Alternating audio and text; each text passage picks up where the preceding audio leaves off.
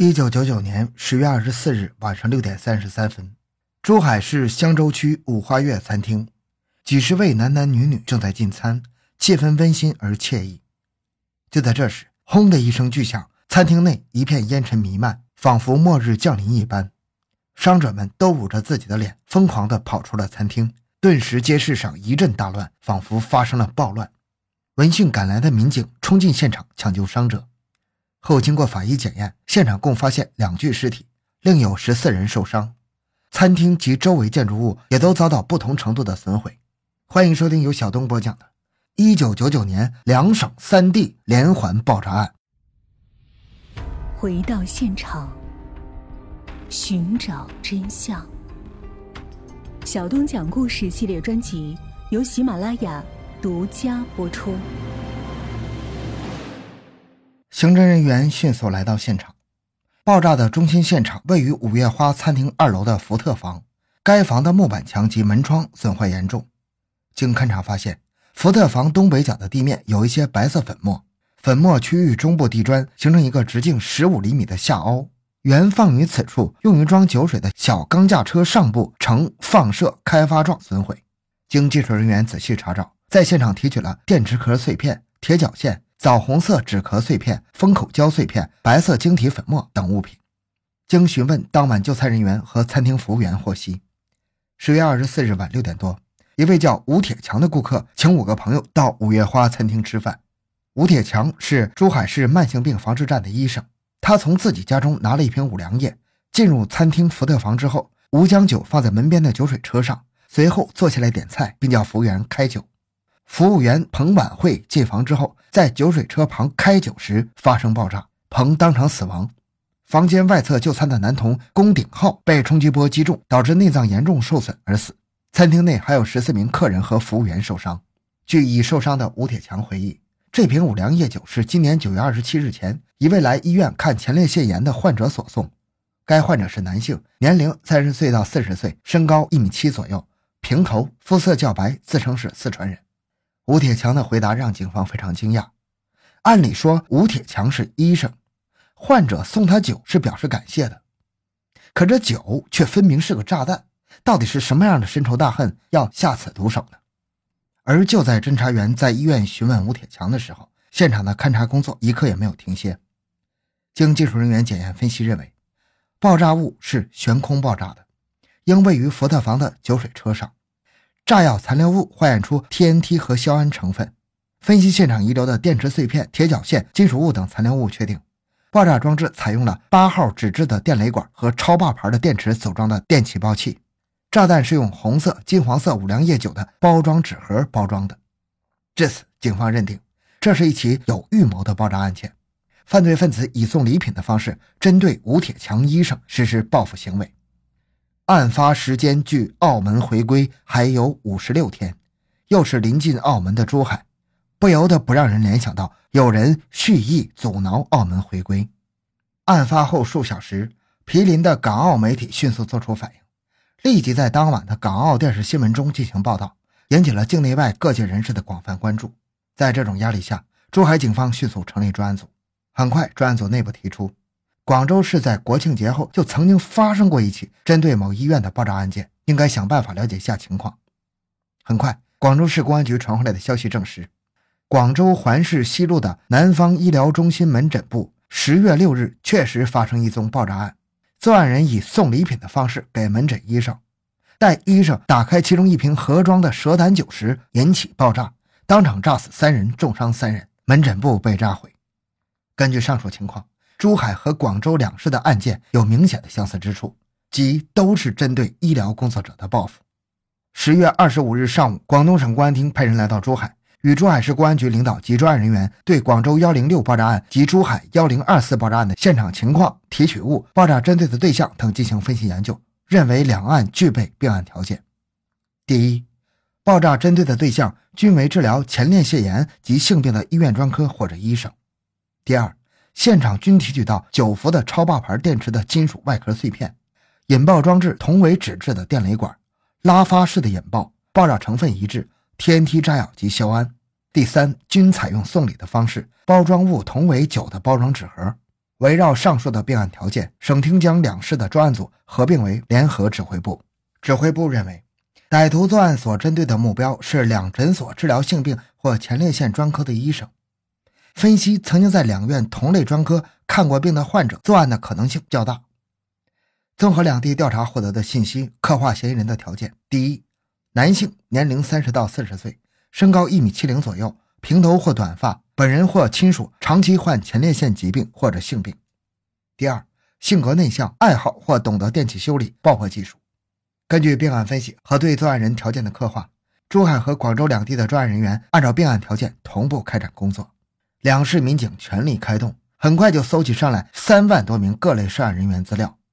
经过交叉对比，整理出符合病案条件的重点对象四百八十五人，另查出同名同姓的二百五十六人。但是珠海流动人口之多是难以想象的，而且涉及性病人员的登记资料很多都不是实名登记，许多已经排查出来的重点对象无法查证，使排查工作陷入困境。针对这种情况，指挥部提出，在并案侦查的前提下。广州、珠海两地的线索要联系起来，筛选较稳定的条件，开展查证工作。指挥部认为，五月花只是间接现场，作案人要针对的是慢病站医生，要从因果关系入手。广州、珠海两个现场的直接联系点就是在两地看过病的病人。案犯的犯罪轨迹起点在珠海，其先在珠海看病，后到广州就医，很可能两医院均存在误诊或收费过高的情况，使疾病久治不愈。从而形成怨恨，并产生报复心理。根据指挥部的意见，面上的排查工作暂缓下来，参加专案的民警重新分组，按照案犯的轨迹，重点围绕在珠海慢性病防治站和广州都看过病的人员，重点开展工作。案件还没有进展，但是新的情况出现了。十一月十六日，指挥部了解到，一九九九年二月十八日，四川成都市武侯区发生一起爆炸案。死者徐斌在开启一袋他人送来的礼品时发生爆炸，至此，专案指挥部发现自己的对手是一个作案地横跨两省三地的爆炸狂魔。据了解，被害人徐斌的弟弟徐刚是珠海慢性病防治化验室的主任。这一线索立即引起了指挥部的高度重视。经核查发现，在排查出的重点对象中，徐刚的病人黎石康曾于1997年到1998年期间，带着三个小孩，先后多次来到红旗医院珠海慢性病防治站性病前列腺专科就诊，均诊断为无病。为此，黎曾与徐发生争执。